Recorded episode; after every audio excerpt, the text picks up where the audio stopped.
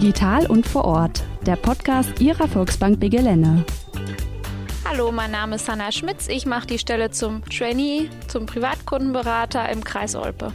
Hallo, mein Name ist Stefan Hopf. Ich bin Privatkundenberater in Grevenbrück. Hallo, mein Name ist André Baumhoff. Ich bin Privatkundenberater im Kundendialogcenter. Hallo aus dem Beratungszentrum Griffenbrück der Volksbank Bigelenne. Wir sprechen heute über das Thema Nachlassregeln. Freuen Sie sich dabei auf unterschiedliche Perspektiven und geballte Kompetenz. Mein Name ist Frank Seegraf und gemeinsam mit meiner Kollegin und mit meinen Kollegen bin ich heute für Sie wieder digital und vor Ort. Ja, heute sprechen wir über das Thema Nachlassregeln und gleich zu Beginn muss ich einfach mal ganz blöd fragen, Stefan, Nachlassregeln, was ist das eigentlich? Ja, Frank, damit regelt man, was nach dem eigenen Ableben mit dem Erbe passieren soll. Also Nachlass, damit äh, meint man Vermögen, das eben halt nach, einem, nach dem Tod auf eine andere Person übergehen soll. Ist das sinnvoll, André, sich damit schon sehr frühzeitig zu beschäftigen? Gut, ich sag mal, der Tod macht sicherlich vor keinem Alter Halt. Von daher empfehlen wir letztendlich als Berater, sich möglichst früh mit diesen Sachen auseinanderzusetzen, um letztendlich hinten raus auch Ärger zu vermeiden. Und man kann zu Lebzeiten letztendlich alles regeln und kann dann, hört sich doof an, in Ruhe sterben. Was da vielleicht wichtig ist zu sagen, wie André auch oft gesagt hat, man kann, es ist keine Pflicht, aber es wird auf jeden Fall empfohlen, das zu machen. Jetzt ist das ja tatsächlich ein unschönes Thema, zu Lebzeiten auch über sowas zu sprechen. Aber da würde mich einfach auch mal interessieren, was ist denn der Unterschied zwischen einem Testament und einem Erbvertrag? Beim Testament ist es letztendlich so, dass der Erblasser zu Lebzeiten regelt, was mit seinem Nachlass, mit seinen Finanzen und alles, was er hinterlässt, passieren soll. Er kann es letztendlich selber bestimmen und hat auch die Möglichkeit, zu Lebzeiten noch das Testament jederzeit zu ändern oder anzupassen. Beim Erbvertrag ist es so, dass sich beide Parteien, sprich Erblasser und Erbe, vorher vertraglich einigen und der Erbe praktisch Kenntnis von seinem Erbe erhält, so da müssen letztendlich beide zustimmen, einem Erbvertrag. Ja, beim Testament ist es in der Regel so, da wissen die Erben meist nichts von. Ja, was passiert denn eigentlich, wenn ich jetzt nun kein Testament habe, Stefan? Ja, dann würde in dem Fall die gesetzliche Erbfolge greifen. Und wenn eben halt keine gesetzlichen Erben da sein sollten und kein Testament vorhanden ist, dann erbt tatsächlich der Staat. Also es klingt sehr, sehr stark danach. Es macht richtig Sinn, den Nachlass frühzeitig zu regeln. Wie gehe ich das denn nun am besten an, André? Wie regle ich meinen Nachlass? Gut, da gibt es letztendlich verschiedene Möglichkeiten, zum Beispiel mit einem privatschriftlichen Testament, ja, welches vom Erblasser per Hand angefertigt werden muss und mit seiner Unterschrift am Ende letztendlich bestätigt werden muss. Das wäre eine Möglichkeit. Eine andere Möglichkeit wäre das in professionelle Hände zu geben. Man hat durchaus die Möglichkeit, sich da eines Notars zu bedienen. Anschließend wird das Testament dann beim Amtsgericht hinterlegt oder man kann es letztendlich einer vertrauenswürdigen Person im näheren Familienumfeld bekannt geben, dass da und da vielleicht ein Testament hinterlegt ist, vielleicht auch im Bankschließfach oder zu Hause im Tresor. Ne? Wichtig ist, dass ein Testament klar und deutlich formuliert werden sollte und auch die Erben mit Namen im Testament letztendlich hinterlegt sind. Ja? Wenn möglich, sollte man Erbengemeinschaften irgendwo vermeiden da dann die Möglichkeit ja, eines Erbstreits besteht, und da kann ich wirklich nur aus eigener Erfahrung sagen, ich bin jetzt über 20 Jahre dabei, wenn es ums Thema Geld geht, gibt's ja kennt man keine Verwandten mehr in einigen Sachen. Und da sind also schon die größten Familienstreitigkeiten wegen ausgebrochen und sind in der Regel dann auch nicht mehr zu kitten. Genau, aus dem Grund ist es auch so wichtig, seinen Nachlass auch frühzeitig zu regeln. Man weiß ja nie, was morgen passiert. Ich kann jetzt gleich rauskommen und dann fällt mir ein Stein auf den Kopf oder ich werde vom Auto überfahren. In meinen 22 Jahren ist da noch nicht so viel zu regeln, aber selbst da ist es schon wichtig, dass da eine Regelung hintersteht, damit die Erben sich deswegen nicht streiten. Vielleicht ist es auch nicht der beste Zeitpunkt für beispielsweise ein gemeinschaftliches Testament. Wenn beispielsweise die Frau am nächsten Tag mit dem Flugzeug auf Stammtischtour geht, aber es ist schon wichtig, das wirklich rechtzeitig zu regeln. Ja, was ist rechtzeitig? Da stellt sich ja tatsächlich die Frage, wann? Stefan, wann sollte ich mich mit meinem Nachlass beschäftigen? Was ist rechtzeitig? Also ich habe es selbst schon im Freundeskreis erlebt, dass also ein guter Freund sehr, sehr jung gestorben ist und da war es schon sehr, sehr wichtig, dass das äh, rechtzeitig eben halt frühzeitig geregelt war. Aber einen genauen Zeitpunkt gibt es da, glaube ich, nicht, wo man sagt, so, bis dahin muss man das geregelt haben.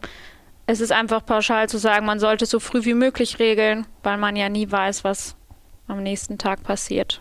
Ich kann auch dazu sagen, ich selbst, ich bin jetzt 47 Jahre jung, äh, noch viel zu jung zum Sterben, habe aber auch keine Kinder zu Hause, bin mit meiner Frau alleine und wir haben immer, wenn wir in Urlaub fahren, beziehungsweise irgendwo bei uns in den Dokumenten schon handschriftlich irgendwo was festgelegt, ganz lapidar mit ein paar Zeilen beide unterschrieben, was, wenn uns was passieren sollte auf so einer Reise, mit unserem Nachlass passieren soll. Ja, jetzt haben wir viel darüber gehört, an was man alles denken muss, zu welchem Zeitpunkt man idealerweise seinen Nachlass regelt. Aber wenn jetzt der tatsächliche Todesfall eintritt und ich stehe dann da und habe das Testament in den Händen, wie geht es denn dann weiter? Wie komme ich an gegebenenfalls vielleicht an Bankkonten, an Sparverträge ran? Was mache ich da am besten, André? Wir sind natürlich alles, was das Finanzielle angeht, erste Ansprechpartner. Dementsprechend braucht keine Angst haben, auch beim Nachlassfall, wenn er ein Testament in den Händen hat und nicht genau weiß, was er machen soll. Er kann zu uns in die Bank kommen, einen Termin vereinbaren. Wir schauen uns das an. Vielleicht ist im Vorfeld auch schon einiges geregelt über Vollmachten an Konten oder ähnliches, so dass wir da auf jeden Fall Auskunft geben können. Und je genauer so ein Testament letztendlich äh, hinterlegt ist, können wir natürlich auch entsprechend Auskunft geben, wenn sich diejenigen bei uns vorstellen und sich als Erben letztendlich legitimieren. Wichtig wäre in dem Zusammenhang äh, sicherlich auch noch dran zu denken, dass man auch rechtzeitig irgendwo eine Vollmachtsregelung trifft weil die Vollmachten durchaus unterschiedlich gestaltet werden können und eine Vollmacht eben halt auch über den Tod hinausgehen kann. Wichtig ist letztendlich, dass die Leute wissen, wir lassen sie nicht allein im Regen stehen, sie können zu uns kommen, wir helfen ihnen weiter. Also die Bankvollmacht ist extrem wichtig, das höre ich ganz klar raus. Also was muss ich im Prinzip bei der Bankvollmacht alles berücksichtigen? Ja, dazu lässt sich sagen, dass man erstmal über seinen kompletten Kunden, es gibt eine Kontenvollmacht, wenn man sagt zum Beispiel, man hat ein Stammtischkonto und sagt, da soll einer jetzt noch mit drüber verfügen können, oder die Kundenvollmacht, dass man wirklich über den kompletten Kunden, also zum Beispiel meine Mutter kann komplett über meine Konten verfügen und auch jetzt schon zu Lebzeiten. Was da auch wichtig ist, dass geguckt wird, dass die Vollmacht über den Todesfall hinaus gilt und nicht nur bis zum Todesfall, weil dann wird sie uns im Nachlassfall ja auch nicht weiterhelfen. Stammtisch hörte sich gerade recht locker an. Heißt das, ich darf jeden meiner Wahl mit einer Vollmacht bevollmächtigen? Genau, das heißt es im Prinzip. Ich darf jeden aussuchen, wen ich haben möchte, weil es sind ja meine Sachen, es geht um mein Geld und da kann mir keiner was vorschreiben, sondern das kann ich ganz frei entscheiden. Bei solchen speziellen Sachen jetzt, wie zum Beispiel, wie die Hanna es gerade sagte, Stammtischkonto, das ist letztendlich eine kontobezogene Vollmacht. Diese Person, die mit im Stammtisch ist, kriegt nur für dieses separate Konto eine Vollmacht. Empfehlen tun wir letztendlich, was Jana gerade auch schon ansprach, eine sogenannte Kundenvollmacht, dass letztendlich über alle Konten des Erblassers oder der Person dann Zugriff besteht. Sowas gibt man natürlich keinem Kollegen aus dem Stammtisch, sondern der Ehefrau, den Kindern oder einer Person, die sonst einem recht nahe steht. Häufig ist es auch so, dass man immer, wenn man was über Nachlass liest oder auch Nachlass hört, die Patientenverfügung dann auf den Tisch kommt. Ja, eine Patientenverfügung, ist das eigentlich ein Teil des Nachlasses oder was ist überhaupt eine Patientenverfügung? Ja, wenn man so will, ist das tatsächlich irgendwo ein Teil des Nachlasses, weil nämlich hier geregelt wird, was eben im Notfall passieren soll. Da geht es um die Vorsorge, um selbst entscheiden zu können, was passiert. Sonst würde nämlich im Falle eines Falles jemand anderes für einen eine Entscheidung fällen. Eine Patientenverfügung ist der Teil, wenn man wirklich was Körperliches, also wenn man was Gesundheitliches hat, zum Beispiel ein Autounfall und ich selber nicht mehr sagen kann, was gemacht werden soll mit mir, ob ich weiter beatmet werden soll oder nicht.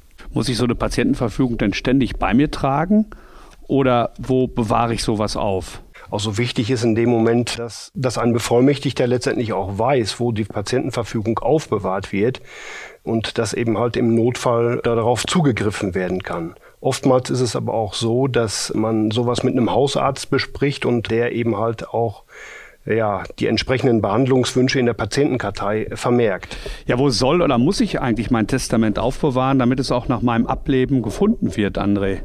Gut, erstmal sollte ein Testament äh, sicher aufbewahrt werden, um letztendlich das Ganze vor Missbrauch oder Manipulation zu schützen. Denn wie gesagt, da gibt's auch die dollsten Geschichten. Da werden die Leute richtig kreativ. Wichtig ist, wenn man ein Testament hinterlegt, egal wo, ob ich es zu Hause in meinem Safe mache, ob ich es im Bankschließfach letztendlich hinterlege, ob ich es äh, mir zu Hause in ein Buch lege. Wichtig ist letztendlich, dass eine bekannte Person irgendwo weiß, dass dieses Testament irgendwo aufbewahrt wird. Es gibt da keine gesetzlichen Vorschriften, wie ich sowas aufzubewahren habe, wo es natürlich hundertprozentig sicher ist, wenn man sich da eines Anwalts bedient oder eines Amtsgerichtes, wo diese Testamente dann auch hinterlegt werden können, ist mit kleinen Kosten verbunden, kostet um die 75 Euro. Aber da wird dann mit Tod des Erblassers vom Amtsgericht beziehungsweise vom Notar das sogenannte Testament eröffnet und jeder der Erben bekommt da irgendwo dann Bescheid. Ich hatte gerade das Thema Bankschließfach erwähnt. Wichtig ist es in so einem Fall natürlich, wenn ich sowas ins Bankschließfach lege, dass auch jene, jemand oder eine zweite Person Zugriff auf dieses Bankschließfach hat. Ja, denn wenn das nur der Erblasser war, dann weiß es unter Umständen keiner und niemand kommt hinterher mehr ans Testament dran. Ja, wir haben jetzt viel gehört über Patientenverfügung und Testament. Um sich einen ersten Überblick zu verschaffen über diese gesamte Thematik, bieten wir in der Volksbank auch über unsere Mitgliederakademie Seminare an, wo wir Rechtsanwälte und Notare zu Gast haben, die sehr ausführlich beraten und wirklich wichtige Hinweise und Tipps geben, wie man sich hier frühzeitig kümmert und wie man frühzeitig das Thema angeht. Ich möchte mal eben kurz auf die Form eines Testaments zu sprechen kommen, weil ich es vor drei, vier Wochen wirklich einmal live bei mir im Büro erlebt habe, wo jemand ein Testament handschriftlich verfasst hat, die Enkelkinder als Erben eingesetzt hat, alle namentlich erwähnt, jedoch unterschrieben hat mit Euer Opa. Und ähm, das ist letztendlich nicht formgerecht, denn jedes Testament muss mit einer Unterschrift desjenigen, der dieses Testament schreibt, unterzeichnet werden. Und da ist die Form Euer Opa leider nicht ausreichend und sowas wird nicht akzeptiert. Genau, es ist ein wichtiger Punkt, aber was vielleicht auch noch wichtig ist zu sagen, wenn man einmal das Testament geschrieben hat, ist es nicht in Stein gemeißelt, man kann es auch abändern. Familiensituationen ändert sich, vielleicht will man seinem Enkelkind doch nichts mehr vererben, weil es Scheiße gebaut hat. Man weiß ja nicht, was noch so kommt in den nächsten Tagen. Man kann das auch immer wieder abändern, aber wie André schon gesagt hat, immer formgerecht, dass wir das auch anerkennen können und generell das dann genutzt werden kann. Also was mir äh, wirklich noch wichtig ist, ist das Thema Vorsorgevollmacht. Da weise ich meine Kunden also immer gerne darauf hin, weil man nämlich mit der Vorsorgevollmacht selber das Heft des Handelns noch in der Hand behält und jemanden äh, letztendlich bevollmächtigen kann, der einem nahesteht. Ich habe es also auch schon erlebt, dass jemand beispielsweise dement geworden ist und dann tatsächlich ein Behördenbetreuer bestimmt worden ist. Das führt natürlich oftmals zu, ja, zu Schwierigkeiten innerhalb der Familie. Also der Bevollmächtigte kann in diesem Fall äh, tatsächlich Entscheidungen treffen für den Vollmachtgeber. Also generell lässt sich da wahrscheinlich zu sagen, dass der derjenige, der die Vorsorgevollmacht erhält, wirklich eine Vertrauensperson sein sollte, weil wie Stefan schon gesagt hat, der darf alles für mich regeln, der darf gesundheitliche Dinge festlegen, welche Therapie erhalte ich noch, wo in welches Krankenhaus komme ich, komme ich in Pflegeheim oder nicht. Also es sind ja wirklich höchstpersönliche Dinge, die da drin im Prinzip einer festgelegt wird, der das für einen regeln darf. Deswegen ist es da schon wichtig, der Person zu 100 Prozent zu vertrauen. Danke für das informative Gespräch hier im Beratungszentrum in Grevenbrück und wir freuen uns darauf, euch bald auch wieder digital und vor Ort zu hören und zu sehen. Vielen Dank. Tschüss. Gerne. Tschüss. Gerne. Tschüss. Mehr zu diesem Thema und weitere informative Folgen unseres Podcasts finden Sie online unter www.digital und vorort.de.